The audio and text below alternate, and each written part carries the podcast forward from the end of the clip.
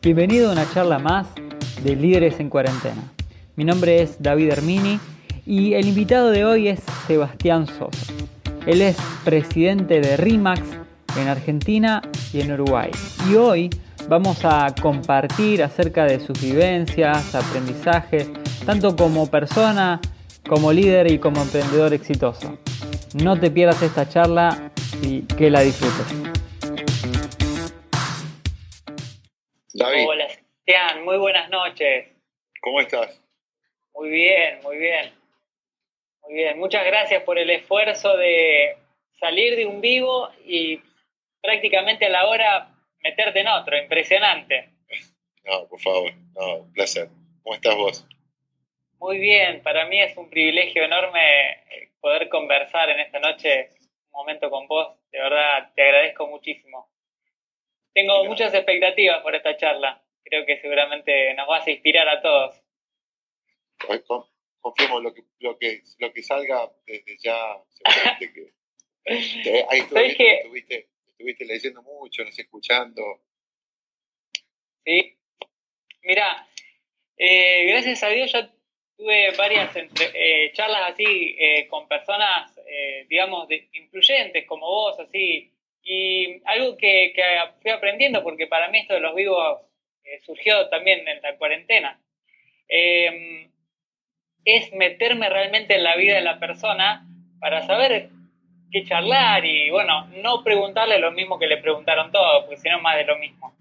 Hoy me daba risa porque tengo una persona, una persona, un, compañero de trabajo, que um, hoy me, yo estaba charlando, sí, hoy voy a hablar con, con Seba, Seba de acá, Seba allá, y me dice, ¿quién es Seba? Vos hablás como si lo conociera un montón, me dice. Lo que pasa es que yo había visto tantos videos que ya era, era, no sé, como que éramos amigos de toda la vida. Así que, bueno. Eh, pero la verdad, un, eh, muy lindo todo, todo lo que vi en las redes respecto a tus, bueno, tu, exposición ahí en la charla TEDx que diste, muy, muy inspiradora. Y bueno, algo que, que, que me encanta, eh, que bueno, que considero que va a ser muy, muy lindo poder compartirlo respecto de tu persona, es la trayectoria que tuviste, ¿no? Porque eh, tu familia se fue a vivir a, cerca de Chernobyl, ¿no? Rusia, por ahí cerca. A, Bielorrusia, sí. Bielorrusia. Claro, y, ¿cómo, cómo yo, eh, la verdad que estoy muy asombrado, ¿cómo fue eh, tu vida como pasando por procesos muy inesperados? Creo que, si no me equivoco, quizás obviamente que lo viviste, lo conoces mucho mejor que, que cualquiera, ¿no? Pero te fuiste con tu familia a Bielorrusia eh, y de ahí eh, a los años, ¿cuántos años más o menos viviste allí? Yo estuve, yo estuve en Bielorrusia con ellos como dos años, dos años y monedas, ellos ellos se quedaron más tiempo. Eh, a mí se me presentó una oportunidad, yo en realidad, bueno, yo ya tenía edad para, para seguir con mis estudios, ¿no? Y de hecho, yo me quedé un tiempo más en Bielorrusia, terminé la secundaria, la secundaria con, estudiando lo que sería homeschool, que en aquella época no estaba tan de moda, pero bueno, hoy, hoy ha crecido mucho más la, digamos, la dinámica de estudiar, bueno, mucho más ahora en el momento de pandemia, estudiar en casa, ah, sí. pero, pero este, yo terminé la secundaria, soy mayor de, de tres y eh, eh, tenía, nada, tenía que continuar con mis estudios y eh, estaba, eh, regresé a Argentina, pero una de las personas que yo conocí en Bielorrusia me había invitado a Estados Unidos a estudiar y ahí surgió la oportunidad. Le di un poco de vuelta al tema, no estaba tan seguro que eso lo que quería hacer y terminé, terminé, terminé yendo a Estados Unidos. Mi familia eh, siguió un tiempo, un tiempo más en Bielorrusia. Claro. yo, bueno, no, no, digamos, vi la, la charla TEDx y, y digamos, surgió esta oportunidad porque una persona vio lo que ustedes estaban haciendo allá, esa manera de ayudar a la, a, comunidad de ese lugar, y se ofreció a, pagarte el estudio, digamos. Exactamente, una de las personas que, bueno, nosotros vivíamos allá, pero participábamos en varios viajes organizados por, por, organizaciones de médicos, vendría a ser como una suerte de médicos sin fronteras, no, no, no es eso, pero... Y, entonces viajábamos por distintas partes, generalmente era todo lo que es Europa del Este, la ex soviética, y alguna de las personas que conocí en esos viajes eh, me invita, me invita a, ir a Estados Unidos a estudiar, ¿no? me dijo, yo, me hago cargo de, los gastos, me, me quedaría que vengas, así que fue, por supuesto, que una, hermosa invitación. Al comienzo me costó un tanto porque, qué sé yo, cuando vos salís de, a otra cultura y vivís esto de aprender otro idioma, sabes que no es fácil adaptarte y vivir en otro lugar. Yo lo había hecho ya con mi familia y ahora ir a Estados Unidos solo, me imaginé que iba a ser duro, entonces como que no estaba del todo seguro, ¿no? Pero después de unos meses este, hice, un viaje, hice un viaje con él, eh, recorrí, visité y me, sentí como que, viste, eran esas, esas puertas que se abren y que uno tiene que, digamos, que tiene que cruzarla. Así que me subí, subí al avión y con 20 años me, mudé a Estados Unidos, donde estuve prácticamente, creo que viví en Estados Unidos como 8 años más o menos. Claro, ¿cuántos cambios, no? Porque de Córdoba te fuiste a Bielorrusia, de Bielorrusia a Estados Unidos. Eh, y bueno, yo preparé algunas preguntas básicamente para sacarte el jugo lo más que se pueda, ¿no? Eh, en el buen sentido, no te asustes, no va ninguna pregunta rara. Eh, al contrario, la idea es que sea lo más o menos posible. Em, tu primer podcast eh, habla, sobre el propósito. Tu, tu, podcast, para los que están y quizá no lo conocen, tiene un podcast Sebastián tiene un podcast muy, muy bueno, lo recomiendo profundamente, que se llama Emprende con propósito. Y el primer, el primer capítulo eh, justamente habla sobre el propósito, ¿no? Y evidentemente hablabas de un propósito quizás de lo empresarial, pero también desde lo personal, ¿verdad? O sea, que, como, que uno como persona tiene que tener un propósito o un para qué eh, hace lo que hace o, demás digamos, si vos eh, tenés que poner en palabras, yo creo que tenés como una, una frase armada es tu propósito de vida, pero me gustaría saber cuál, es, cuál sentís que es tu propósito. Mi vida personal. Eh, justamente hablábamos con mi mujer los otros días de esto. Eh, yo creo que a veces uno repasándolo, revisándolo, yo siento que mi propósito es es buscar de, no sé por qué te perdí, ahí está, eh, eh, de, impactar impactar la, la, vida de las personas alrededor de las personas que, trabajo, ¿no? buscar de, de, mi deseo y mi para qué es que la gente con la que entro en contacto sea la gente con la que trabajo, sea la gente, digamos, con la, de la que me rodeo, de que, que de, de, mejorar un poquito la vida. Eh, siempre digo que me gustaría pensar que al cabo de, X tiempo, cuando se separan los caminos y cuando todos decidimos de repente que se cumplió una etapa, se cumplió un ciclo, de que en ese momento el hecho de haber estado juntos haya podido, digamos, dejar un, plus ¿no? en la vida, en la personal y la profesional, y que me gustaría pensar que por ende, digamos, también en lo, económico. Pero mi gran motor, mi gran motor es ese, ¿no? buscar de, de, impactar el espacio donde estoy, ¿no? los metros cuadrados a personas que ocupan en ese lugar. Y eso es lo que, eso es lo que a mí me moviliza y como que realmente me, inquieta y me, entusiasma todos los días. Ah, te voy a hacer una consulta porque me, genera un poco de curiosidad también. Hace un par de años fui a una de las oficinas de RIMAX, acá en, la zona sur de... A ver, ¿ahí volvió? Sí, no sé qué le pasa al celular que está... Sí, te escucho. Ahí está. No, no, no hay problema, no hay problema. Te decía que hace un, par de años fui a una oficina de, de RIMAX eh, y me llamó poderosamente la atención que está llena de frases, y, eh, o sea, las paredes, incluso las oficinas. Y yo me preguntaba esto, ¿será que todos los RIMAX a nivel mundial son así que tienen frases en, la pared, en las paredes o solamente acá en Argentina y en Uruguay? ¿Eso es un toque tuyo y de tu esposa o es algo que sucede en todos lados, en todos los rimas, digamos? No, eso fue algo que se dio, fue algo que se dio. Eh, las, oficinas no están, nadie está obligado, digamos, a poner esas frases, digamos, en las oficinas y se dio de manera natural. Eh, pasa creo que principalmente por ahí acá en Argentina y Uruguay, digamos, eh, lo, hicimos, hicimos un mural donde de alguna manera rescatamos y pusimos los valores, fue una idea de, mi mujer, no, no, no, puedo tomar crédito de todo esto.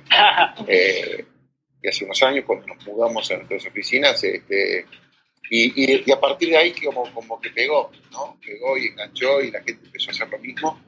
Eh, cada uno podíamos poniéndole lo que para ellos es, es importante o representante, representativo. Y, nada, pero fue, fueron esas cosas ¿viste, que surgen espontáneamente. Excelente. Se, se, notaba que, se, se, nota, es decir, que para mí, cuando yo lo vi de mi criterio, dije, para mí que esto no pasa en todos lados, pero digo, está muy bueno, o sea, como cuando uno está ahí en las oficinas, lee las frases, como que te vas, te vas eh, como, no sé, como inspirado, decís, bueno, es como que se genera una mística, ¿no? Algo lindo, está, está bueno eso y, bueno, quizás yo que lo viví de afuera, eh, te puedo dar mi perspectiva, mi humilde perspectiva, mi, mi humilde criterio, que está bueno, está muy bueno. Incluso salimos ahí con mi familia y nos quedamos conversando de eso. Qué bueno las frases ahí. Así que, muy bueno. bueno, eh, acá yo te quería preguntar un poquito acerca de cuáles son, cuál es el costo que vos considerás que tuviste que pagar para llegar donde estás. Pregunta. Eh, ¿Fuerte o complicada? No, no, no, complicada no. A ver, en la vida, en la vida, hay una frase, no sé si vea de manual, no sé si suena un poquito armada quizás, pero hay una frase que dice que, uno en la vida puede conseguir todo lo que quiere siempre cuando esté dispuesto a pagar. No sé si es tan literal, pero creo que en la vida uno puede, digamos, eh, conseguir ciertas cosas. La, vida es como una suerte, viste, vos sos joven, David, más joven que yo, eh, pero en la época de nuestros padres, nuestros abuelos, eh, los ecualizadores eran manuales, ¿cierto? Vos tenías que, digamos, vos tenías que jugar con el agudo, con el grave. Y bueno, hoy, hoy viste todo, apretás un botón y todo lo hace por uno. Eh, pero yo creo que la vida es una suerte, viste, de, digamos, vos, vos querés esto, bueno, de repente vas a tener que resignar a otra cosa, ¿no? Y es una cuestión de prioridades también, ¿no?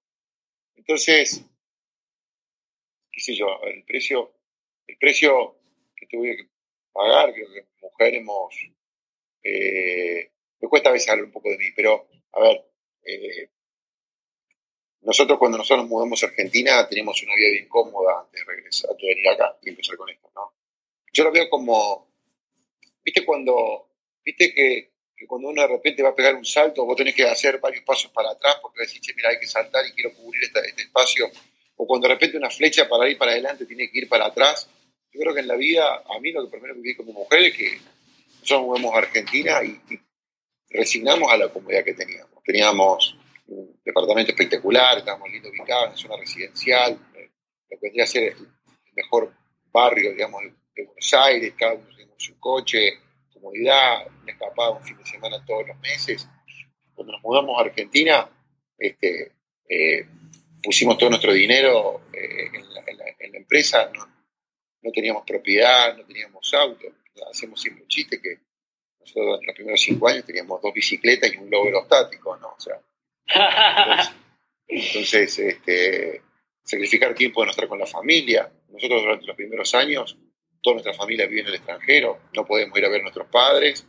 Eh, si viajamos era porque algunos de ellos nos daban el dinero, digamos, para el pasaje. Eh, trabajar, trabajar un montón, o sea, eh, trabajar de lunes a lunes, de 7, 8 de la mañana a 1 de la mañana, y a veces vos decís, che, pero ¿qué hay para hacer? Y bueno, muchas veces era sentarte y revisar el guion, porque decís, che, a ver, si estoy llamando a 100 prospectos y de cada 100 levanto una reunión, capaz que tengo que revisar el guion de lo que estoy diciendo para, para, para, este, para tener un mejor ratio, digamos, de convertibilidad. Entonces, era sentarte y revisar, revisar el manual, revisar la presentación.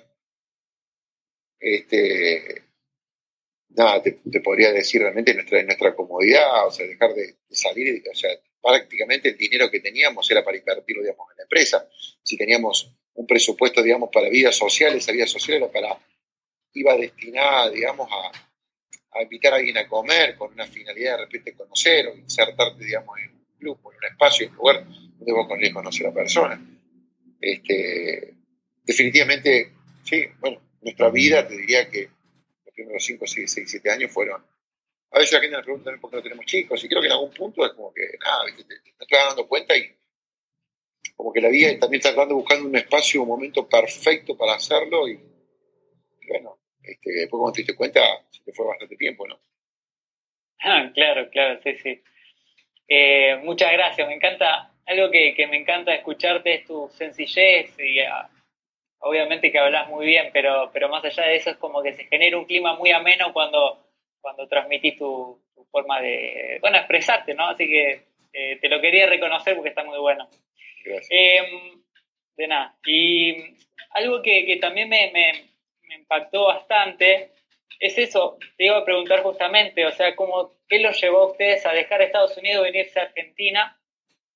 Eh, y seguramente, bueno, vos lo, más o menos lo respondiste ahí eh, con lo que dijiste recién, en sí me llama mucho la, atención esto de que vos quizás estudiaste una carrera, o sea, estudiaste relaciones internacionales o, o, ciencias, ciencias políticas.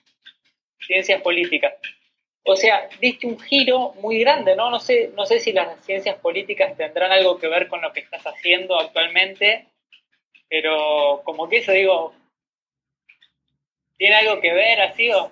Yo siempre digo que lo que estudié no tiene nada que, o sea, no tiene nada que ver, no, sirve, no sirve, a ver, no quiero decir no sirve para nada, y sirve para todo, ¿no? Eh, yo estoy en ciencias políticas con un énfasis en relaciones internacionales. Mi, mi, deseo, mi sueño era meterme a la cancillería. Quería, había, había vivido con mis padres, como, recién me preguntabas, en el extranjero varios años, en Estados Unidos, tuve un tiempo en España, después con mis padres también, y eh, viajar me encanta, me encanta viajar. me parece que este, en otra vida por ahí piloto, me hubiera encantado ser piloto de avión. Eh, me encantan los aviones. El segundo podcast este, se lo dediqué a un tema. Y tengo, tengo esta cuestión de que en un momento dado creo que por ahí, quién sabe. Pero este, tenía ganas, me parecía que la función diplomática está buena porque combina esto de viajar y la otra parte que me gusta me gusta estar con gente, me gusta, me gusta conversar, me gusta dialogar, me gusta hablar de la vida, lo que fuera. Y dije, mira vos, che, este, los diplomáticos le pagan por viajar, vivir en el extranjero y hacer relaciones. eh, Sí, y además la Argentina, como que yo decía, viajar, representar a tu país. Y después me di cuenta que no, que no, no, no, no, no va un poco con mi, personalidad. Así que empecé a buscar otra cosa que hacer y en realidad no tiene nada que ver con, esto pero entré a laburar porque una amiga, una amiga nuestra, mujer, me, me, dice, che, ¿por qué no, por qué no venís? Me das una mano que realmente necesito, estoy desbordada. Y entré al mundo inmobiliario y la verdad que me encantó, pero tiene un poquito que, tiene, tiene un poco que ver con lo que yo hacía antes con mis padres, que es ayuda humanitaria. A ¿qué tiene que ver?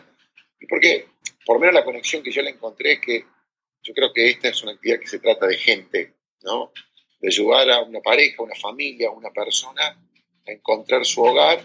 Y yo, de manera consciente o inconsciente, cuando trabajaba en Estados Unidos como, como realtor, como agente inmobiliario, aplicaba cosas que había aprendido en casa, padres, aplicaba en este negocio, en esta actividad y me empezó a bien. Entonces dije, wow, o sea, se puede ganar plata también acá haciendo y tratando a una persona como, como si fuera, o sea, no soy médico, mis padres son, pero, pero de chico acompañaba a mis padres muchas veces al hospital trabajábamos en tiendas médicas, este, dice, mira, esto está interesante porque a la larga estás ayudando a una persona que necesita comprar y necesita encontrarse con una persona honesta del otro lado, que le, dé una mano, que la ayude.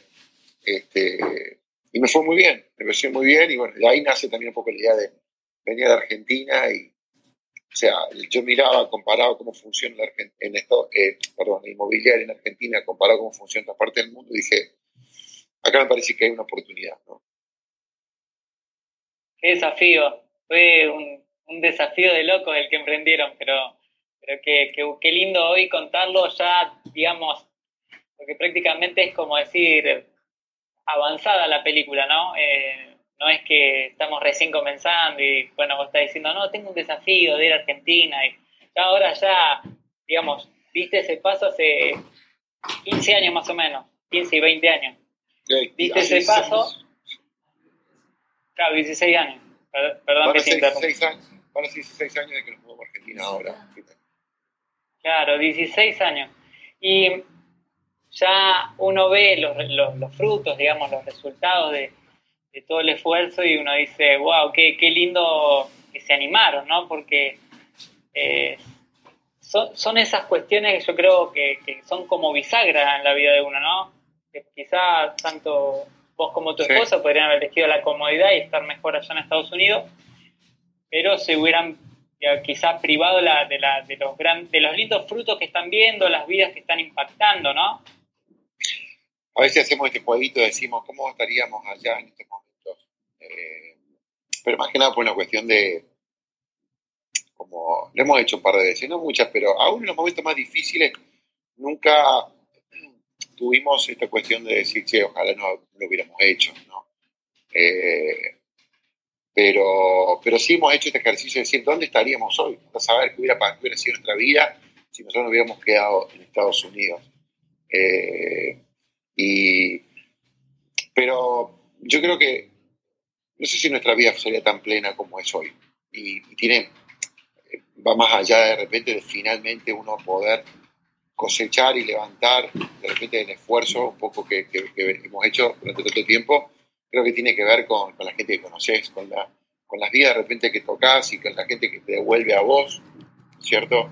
Eh, claramente nuestro mundo ha, ha, crecido mucho, ¿cierto? A raíz de esa, de esa decisión. Así que, nada, feliz nosotros creo que los dos de, de habernos subido el avión en aquel entonces y regresado para acá. Claro, eh, hace, hace poco le, leí una frase en la cuarentena aproveché para leer libros lo loco y uno de los libros que leí es La vaca púrpura de Seth Godin. Y una frase que me impactó mucho es, dice, la seguridad es el riesgo. Dice, la seguridad es el riesgo. Y la realidad es que como todo, o sea, quizás yo tengo 33 años, no tengo, digamos, tengo mi recorrido poquito, pero tengo mucho todavía por andar. Pero lo que me doy cuenta es que las cosas más lindas que, que que he podido disfrutar han sido esas cosas que yo me metí en un problema o tomé un riesgo innecesario, que como que me metí en algo que nadie me mandó y, finalmente eh, se vieron lindos resultados. O sea, como estas charlas, ¿no? Estas charlas, yo a veces hablo con mi esposo y digo, ¿quién me mandó a hacer estas charlas? Porque la mayoría de las personas tienden a evitar una charla así con una persona experta, una persona, eh, digamos, como vos que estás acostumbrado a tener, eh, digamos, a ser speaker y demás eh, y yo digo, ¿quién me mandó a, meterme en ese momento que es un poco tenso al principio, acostumbrarse a tener estas charlas? Y sin embargo, haberme metido en esa, digamos, en esa incomodidad, vamos a decir, o meterme en la inseguridad, eh, me ha permitido grandes cosas, aprender de gente muy sabia, gente muy experimentada. También, obviamente, la, gente que se ha sumado ha, ha sacado muy lindos resultados. Te digo que impacta que esto que se llama Líderes en Cuarentena, que empezó literalmente, como dice el nombre, en la cuarentena, ha impactado a varias personas y han empezado a emprender eh, en base también a escuchar a los distintos emprendedores que estuvieron acá. Eh, algunos se animaron a jugársela un poco más. Yo, creo que es verdad, coincido con vos, bueno, lo dice un autor que yo no tengo ese libro, pero he leído un pedacito de ese libro, no lo he leído, eh, pero, pero lo conozco bien el autor, tengo otro de sus libros, eh, y, coincido, coincido. Yo hace unos días justamente hablaba de esto de la incomodidad. Eh, eh, creo que, creo que, sí. a ver, a, mí me pasa con frecuencia. El otro estaba conversando con mi mujer y mi mujer me decía de que nosotros somos muy distintos en personalidad, ella y yo, ¿no? Y es bueno y es malo, ¿no?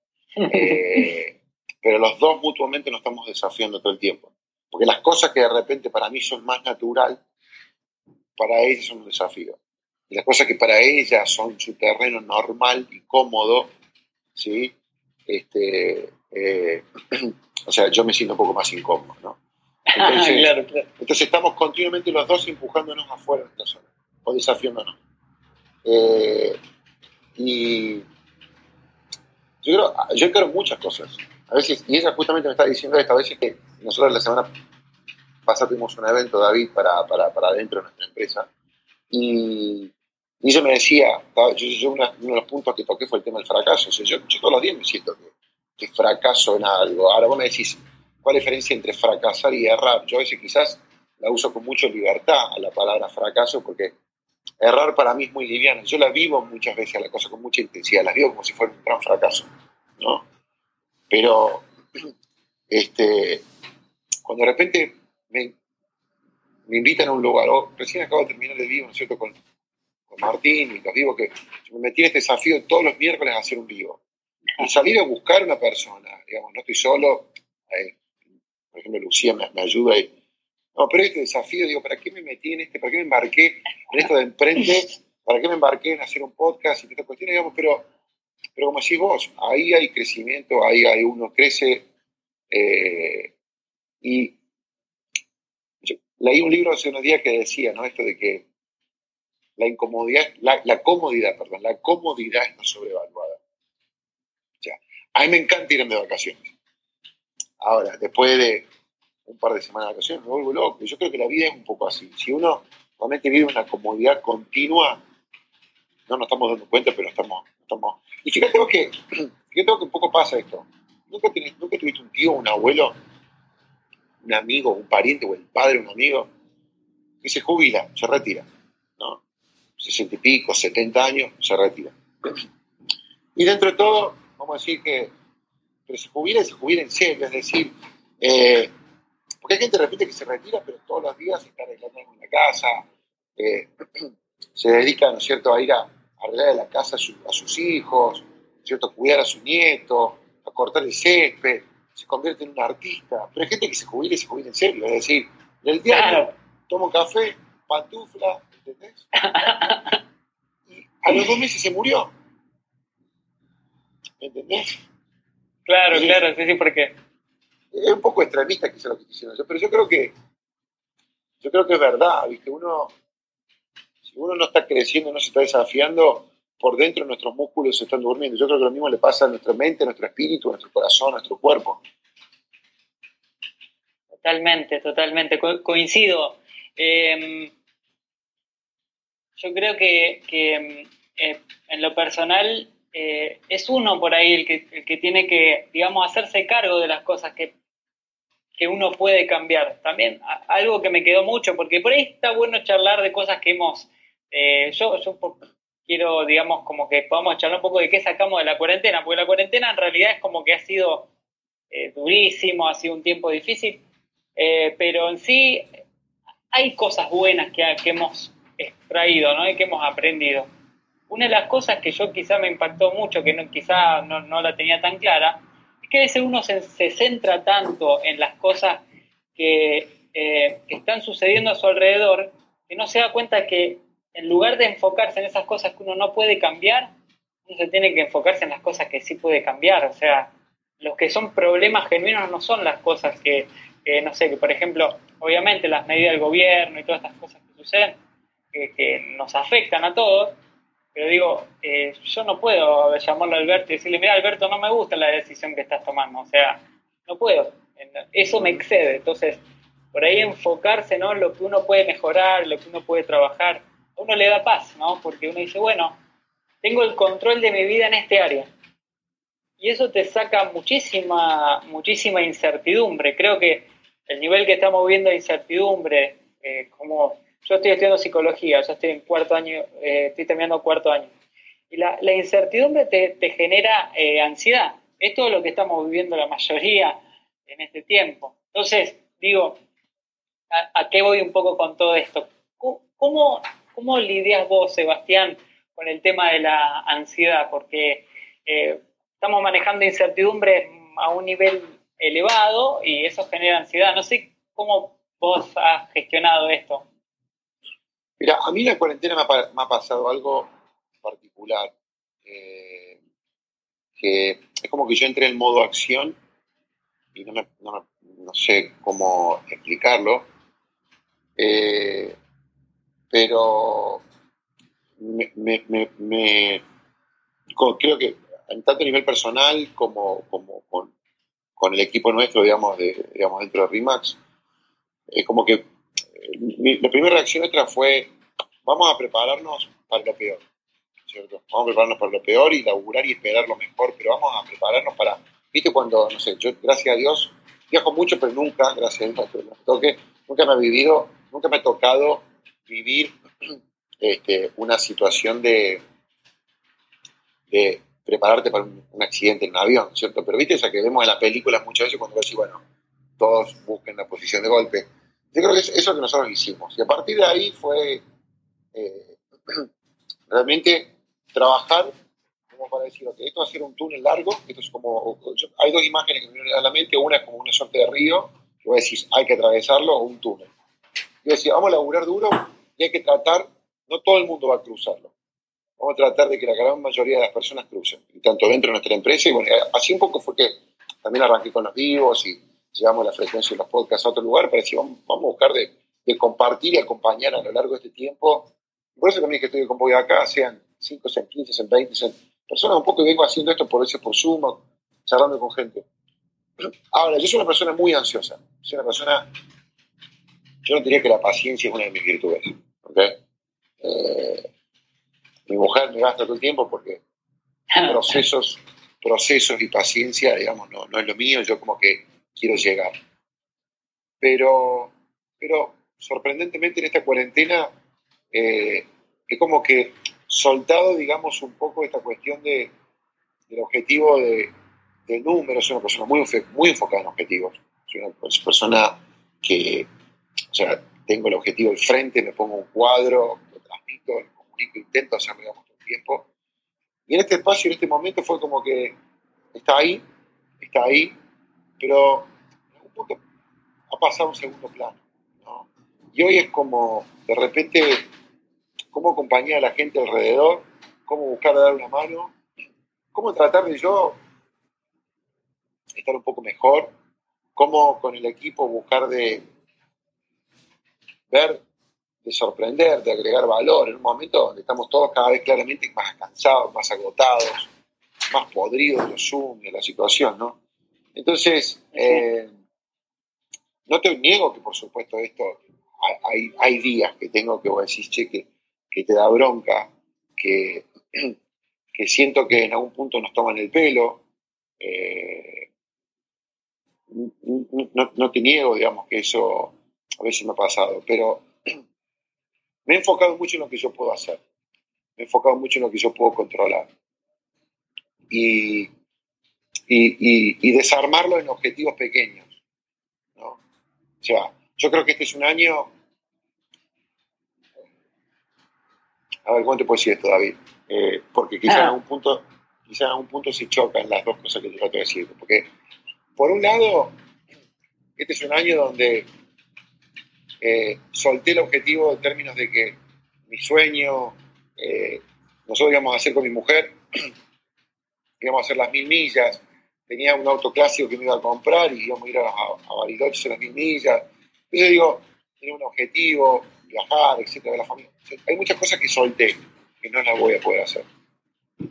Pero al mismo tiempo, he estado súper activo, haciendo un montón de cosas, y sé que todo lo que estoy haciendo va a tener su rédito y su resultado.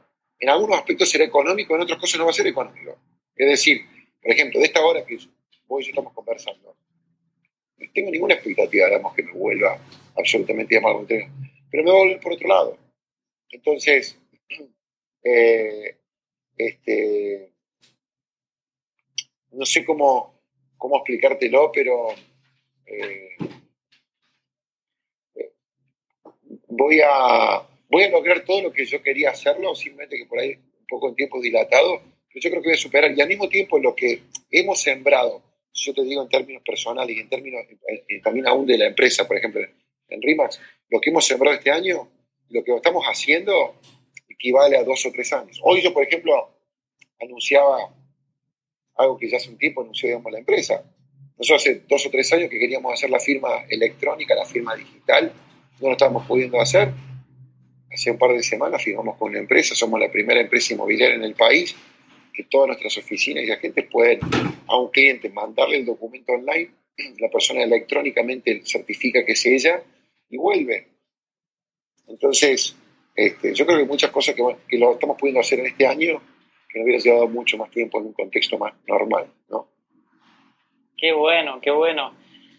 Eh, es, bueno escuchar eso porque, digo, obviamente que todo esto que estamos viendo nos lleva a tener que flexibilizar o flexibilizar, porque es o flexibilizás o te quebrás, es algo así, ¿no?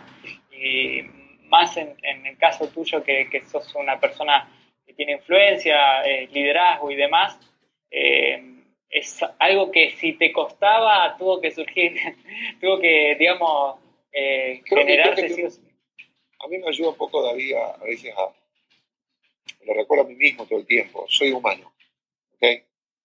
Soy humano y voy a errar y, de repente las cosas no me van a salir. Eh, y este, yo muchas veces rebobino, termino una presentación, termino un mensaje, termino una reunión y podría haber hecho esto, esto, esto viste, cuando viste, volvías con la jugada en la cabeza y, y es todo el tiempo, ¿no? Este, pero, pero entender que también somos humanos. Yo creo mucho en esto. hay dos maneras de verlo. Hay gente que dice ganar es todo y hay gente que dice dejar todo en la cancha es todo. Yo, a ver, a mí me encanta ganar. En todo lo que hago me encantaría siempre ganar. ¿Ok? Ahora, si yo me da a elegir entre los dos, yo me voy a dormir tranquilo sabiendo que dejé todo. ¿Ok? Si dejé todo y encima gané, me llevé los dos, combo completo, buenísimo. Pero si dejé todo y quizá no gané, o sea, no, me da bronca, por supuesto que vuelvo sobre eso, que cheque, que pucha. Y no ganar significa de repente sentir que tuve mi mejor exposición, mi mejor mensaje, mi mejor presentación, que, que fuimos a una reunión y cerramos un acuerdo, o lo que fuera. ¿Entendés? Pero digo, bueno, mi mujer muchas veces me lo dice, hiciste todo lo que pudiste, hicimos todo lo que pudimos, dimos todo. A veces también me, pasa lo contrario. Capaz que terminamos una reunión y digo, che, gol de arco arco. Pero ella me mira a mí y me dice, pero vos y yo sabemos bien que no estábamos preparados para esa reunión. Entonces a la larga no le diste la importancia que necesitaba. Y, y que tiene razón. ¿Entendés? Que, ¿Sabes qué, me encanta escuchar, escuchar esto que, que, que nos transmitís hoy? Que todo el tiempo hablas de, tu esposa, ¿no? De qué, lindo equipo que hacen los dos. Doti se llama, ¿verdad? Bueno, qué, qué, lindo porque se nota que todo el tiempo están eh, como que trabajando codo a codo, como que son un equipazo.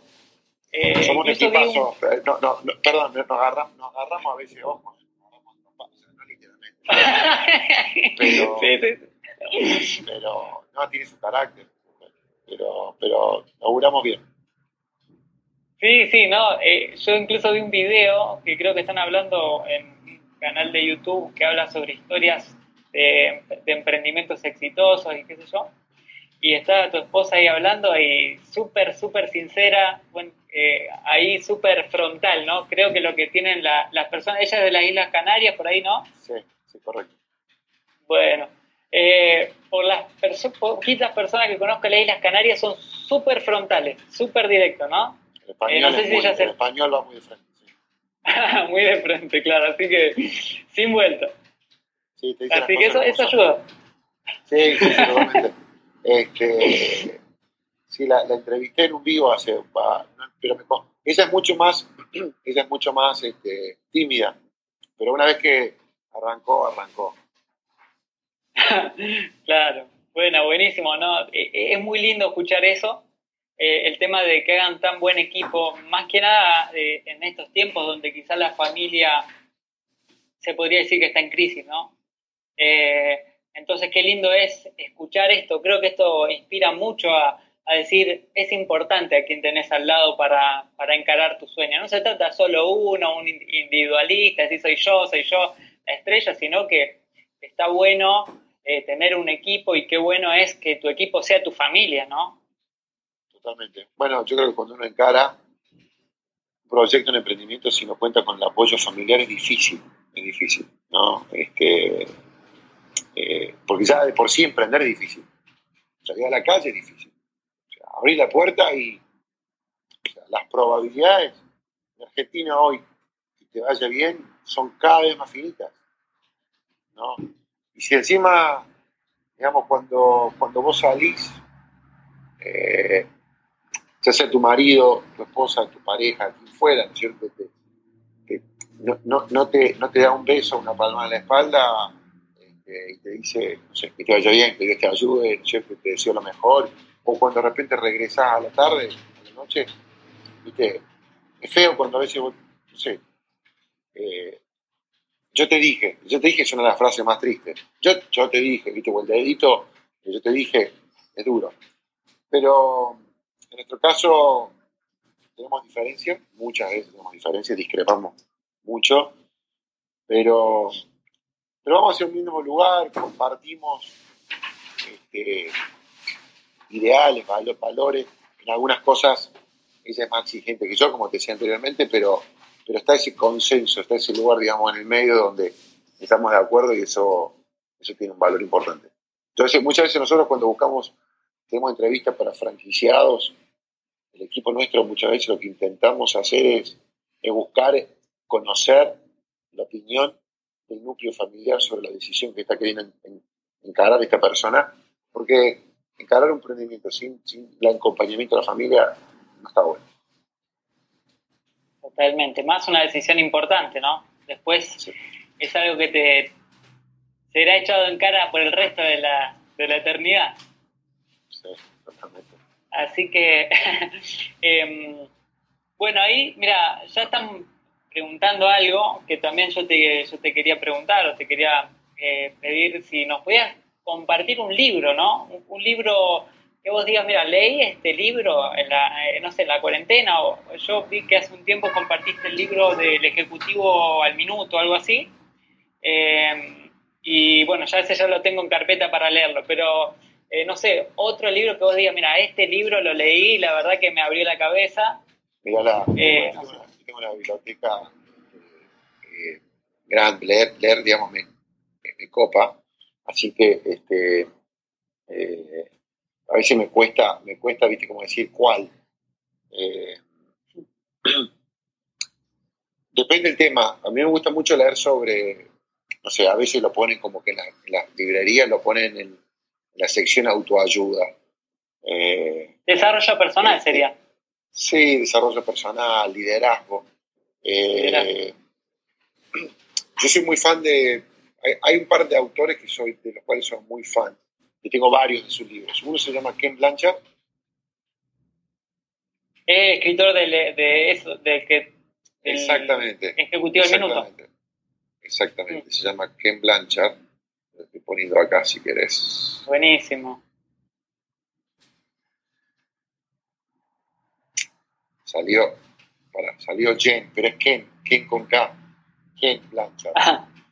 Eh, uno es Ken Blanchard él es coautor de, de más de 50 libros, entre uno de ellos el que acaba de mencionar.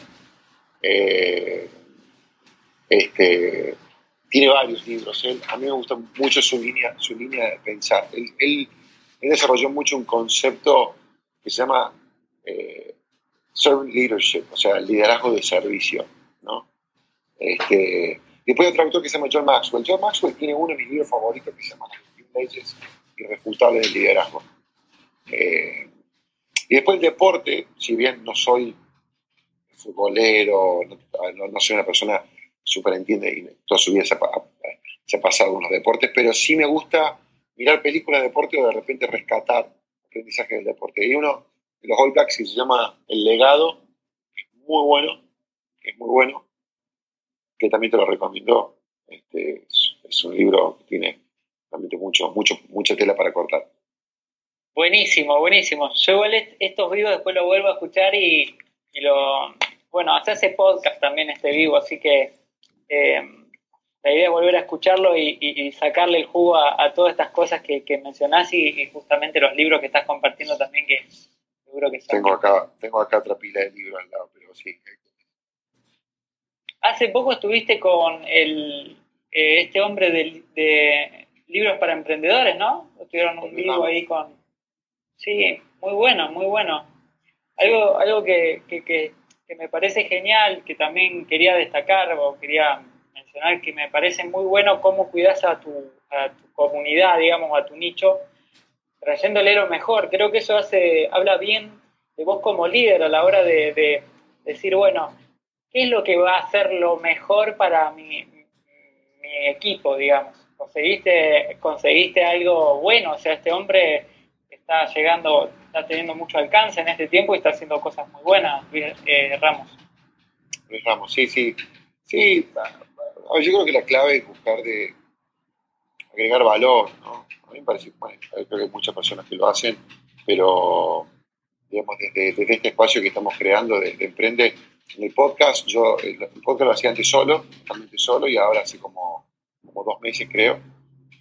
Podcast de por medio lo hacemos con un invitado. Y lo que buscamos, a ver, que sea muy también el estilo mío, o sea, yo intento ser, o digamos, o sea, me, comunico y me transmito como, como, más, como soy, digamos, ¿no? O sea, eh, intento compartir lo que me pasa, lo que he vivido. Yo creo que a veces uno de los, recién lo dijo en el vivo anterior, lo decía Martín, muchas veces no se habla sobre los errores, sobre los fracasos, sobre los aprendizajes. A mí me gusta intentar compartir de lo que voy viviendo, de lo que voy aprendiendo. Este, y con los invitados intentamos también que la gente venga y que... Y son, charlas, viste, como que para pies sobre la tierra, prácticas genuinas, este, aprendizajes concretos que uno pueda llevar y aplicar en su vida, en su proyecto, ¿no?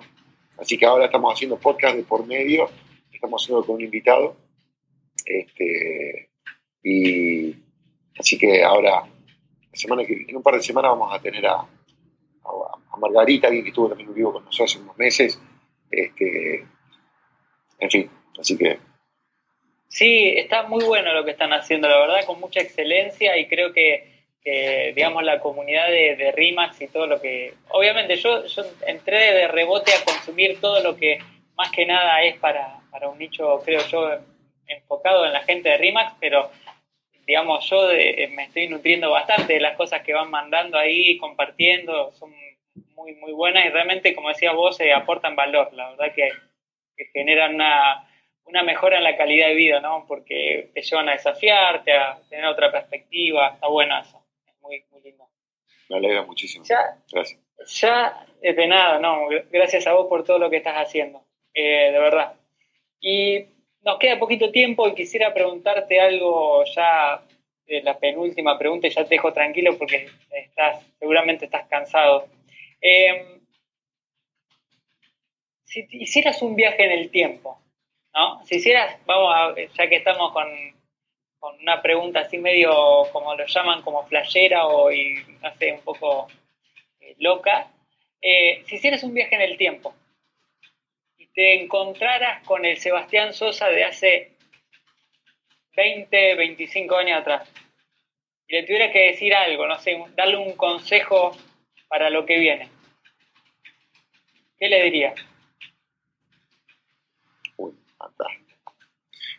Eh, no vayas a Argentina. Ah. No, en broma, broma. ¿Qué le diría yo a Sebastián? Que viene para adelante. Wow, qué pregunta. Es difícil porque vos sabés que. A ver, a mí mismo yo a mí mismo me atrevería a dar mi consejo. Pero hoy yo decía justamente Martín, que a veces me pasa, a veces me pasa que hay muchas cosas que nosotros nos han salido de una manera, pero eh, darle un consejo a una persona que haga lo mismo que vos has hecho eh, conlleva una responsabilidad. Y yo digo, nosotros nos salió bien, ¿entendés? Pero claro. Nosotros hicimos muchas locuras. Vos recién hace un rato cuando me preguntabas precio, hicimos muchas cosas que no tienen alguna de ellas lógica, ¿no? Este, yo, creo que le, hubiera dicho, yo creo que sí, le hubiera agarrado a Sebastián, arrancaba hace 15 y 16 años acá, hubiera dicho más temprano en el proceso del proyecto, le hubiera dicho que no, no tenga miedo a, a, ser el mismo, ¿no? hubiera buscado, creo que de, de alguna manera, este, porque yo lo que siento que nosotros en RIMAX, David, por ejemplo, yo, y yo creo que empecé a crecer y me parece que la, empresa tomó un giro también. Cuando pasaba los 5 o 6 años, en algún punto yo logré como que amalgamar o combinar eh, la persona que soy en mi vida personal con la persona que a veces uno cree que tiene que ser en su vida profesional, ¿no? Eh, y de repente cuando yo con mi mujer pudimos llevar nuestros valores, nuestros ideales, mostrarnos quizás un poco más como somos eh, dentro de la empresa, me parece que me parece que le hizo bien eso a la empresa, ¿cierto? Y a veces uno muy, muy presionado cuando comienza con un proyecto, eh, el objetivo, el afán, el llegar, este, el cumplir una cuota o un objetivo, te, saca, ¿no? Te saca de, tu lugar, de tu eje, de tu centro, de tu forma de ser. Este, yo creo que a veces, eh, si, si, si, pudiera volver para atrás, algunas cosas que, que simplemente haría lo difícil es que, no sé si me hubiera escuchado en ese sentido, porque muchas veces esto viene también con la, la seguridad, viene con el resultado. Ah, claro, claro. Vos necesitas de alguna manera confiar que lo que vos estás haciendo genera resultado. nosotros con mi mujer nos pasó durante mucho tiempo de que, más allá de que de afuera la cosa se veía bien, nosotros por dentro sabíamos que no estábamos ganando un peso. Y a tu alrededor la gente puede estar contenta porque ellos están yendo bien, pero vos también sabés de que de repente en el cine que vos estás tomando todavía no tenés una empresa rentable. Entonces, este, el correr del tiempo, el resultado te ayuda y te da aval para seguridad para vos también, de alguna manera decir, es por acá, me siento tranquilo, y es por acá, y es por acá, vos te sientes cómodo y, y este, seguramente tendré que pensarlo, porque seguramente que habrá muchas otras cosas que me diría que en este momento no está viniendo, pero esa es una de ellas. Qué bueno, qué bueno, qué bueno. Es una pregunta interesante porque de verdad que ah, yo me la he hecho en algún que otro momento, o se le hice a algunos emprendedores ya y como que quedan un poquito pensando. Algunos han dicho directamente yo no, no diría nada. Dejaría que las cosas se den como se han dado, eh, porque es como que uno va aprendiendo a la medida que va caminando, ¿no? No, yo, he cometido muchos errores, eh, muchos errores, muchos errores en, lo que es trabajar con personas. O sea, yo tenía 27 años, te imaginas cuando mujer nos mudamos acá y comenzamos. Entonces, tomé, tomé la primera persona, el primer empleado 27 años. Eh, no tenía ni idea cómo hacer una entrevista eh, para tomar a alguien. Y empezás a armar equipo y vas aprendiendo. Yo he tenido la ventaja de de repente haber trabajado con mis padres en, en, campas, en campamentos digamos, de médicos y yo tenía muy chico y me fueron delegando mayor responsabilidad, entonces de repente coordinaba grupos, pero, otra cosa es después montar tu proyecto, montar una empresa, así que nada, cometí, cometimos muchos errores en el camino.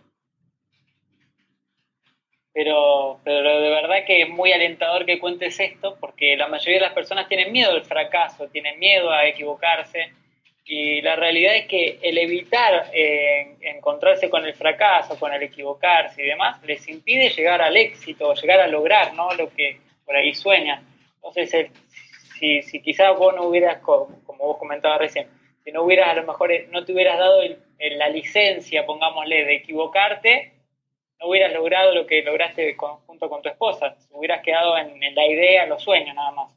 Yo creo que, a ver, en el caso nuestro, tampoco que, sé, esta, es, a ver, uno tiene que darse la licencia de equivocarse.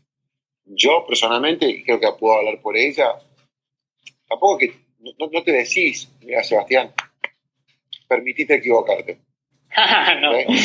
Después te querés matar. O sea, nosotros nos tomamos muy en serio cuando te equivocas, cuando fallas, cuando erras, cuando fracasas. ¿Entendés? Pero, pero, pero también es cultural. Uno tiene que permitirse saber que vamos a agarrar. O sea, hay muchos otros lugares en el mundo donde te preguntan, ¿por cuántas veces fracasaste? Porque si vos no fracasaste en algún punto, es como que como estadísticamente se va a dar de que vas a fracasar alguna vez, si vos me pedís plata, la gente quiere saber que vos ya fracasaste en otra cosa, porque significa, es como cuando de repente viste que están los locos que dicen, che, ¿cuándo es el mejor momento para tirarte para caída? Cuando acaba de matarse otro, porque ya uno de cada 100, digamos, se mata. ¿Entendés? es una locura. Nunca había escuchado. Es una, locura pensar así, pero es como, es como que si hay un accidente en el cielo cada 100 aviones, bueno, listo, salgo a volar después que acaba de haber otro. ¿Entendés? Claro, es un claro. Poco, en algún punto esto, es decir, che, ¿cuántas veces vos fracasaste? No, yo ninguna. Bueno, listo, mándate. Capaz que en el próximo fracasas, yo no te voy a dar los 10 mangos que vos necesitas. ¿Entendés? Entonces, sí, sí, sí, pero tenemos que permitirnos errar, fracasar y saber que es parte del proceso. Es parte del proceso. Es parte del proceso. Bueno, nos quedan poquitos minutos y me gustaría si podemos, acá hay algún par, algunas preguntitas eh, que puso algunas preguntas que puso la gente, por ejemplo, tres cosas que agregan valor a las personas del equipo, ¿Cómo haces para tener tantas energías, Sebas, y dedicarte al laburo y alentar emprendedores también? Em, bueno, ¿qué es perder el tiempo para él? O para vos, obviamente. Em, entonces, en sí, lo último, lo último que quisiera tocar es que nos tires algún tip o alguna cuestión que vos digas, realmente a mí me sirvió. Puede ser como esta pregunta que hicieron acá respecto a qué cosas generan valor a las personas. Eh, algo que vos digas, mira, estoy dando jamón del medio, así como TIC, eh, para las personas que están emprendiendo, que trabajan con grupos. A ver, yo algo que he hablado mucho acá, eh, por lo menos en mis redes, este, la gente que me conoce, hay algunos que también conocen lo que están, creo, seguro, eh, no me canso de decirlo. no es ningún secreto, pero rodete de personas que, realmente que te contribuyen, ¿cierto? Eh, por ejemplo, si yo pudiera volver para atrás, hay gente que honestamente no tendría en el equipo porque cuando vos te sentás con alguien que te drena energía, a mí no, a mí yo prefiero, ¿sabes qué? Yo prefiero darme una persona que de repente le tengo que explicar un poco cómo se maneja el programa, pero que tiene actitud y que tiene, que tiene energía, que tienen ganas de aprender. Ahora vos tenés una persona que es una genia, un genio manejando, pero que siempre, viste, le encuentra el pelo del huevo es, agotado. Ah. Y yo creo que esto mismo trasladarlo a la vida personal. Rodete de personas que, de personas que, que, te suman, personas que, que, te, que te van a decir a veces también, gente que no necesariamente son los que nos aplauden todo el tiempo, pero que nos van a criticar, ¿entendés? Eh, pero que nos van a decir las cosas que queremos que nos van a decir las cosas como la ven. Eh, alguien me decía dónde busco la energía, dónde yo saco energía. Yo creo que estoy en el lugar donde tengo que estar. A ver, yo creo, yo creo yo creo en Dios y para mí Dios es una parte importante de mi vida, ¿no? Eh, y donde saco energía, creo que estoy en el lugar donde tengo que estar haciendo lo que he sido llamado para hacer. Yo creo en la vocación y creo en mi propósito. Entonces, eso en sí me da mucha energía y, no sé, es como que es una fuente, viste, que te, que te carga. O sea, eh, y ese vivo mi, vivo mi para qué. Entonces, por supuesto que tengo bajones. Mira,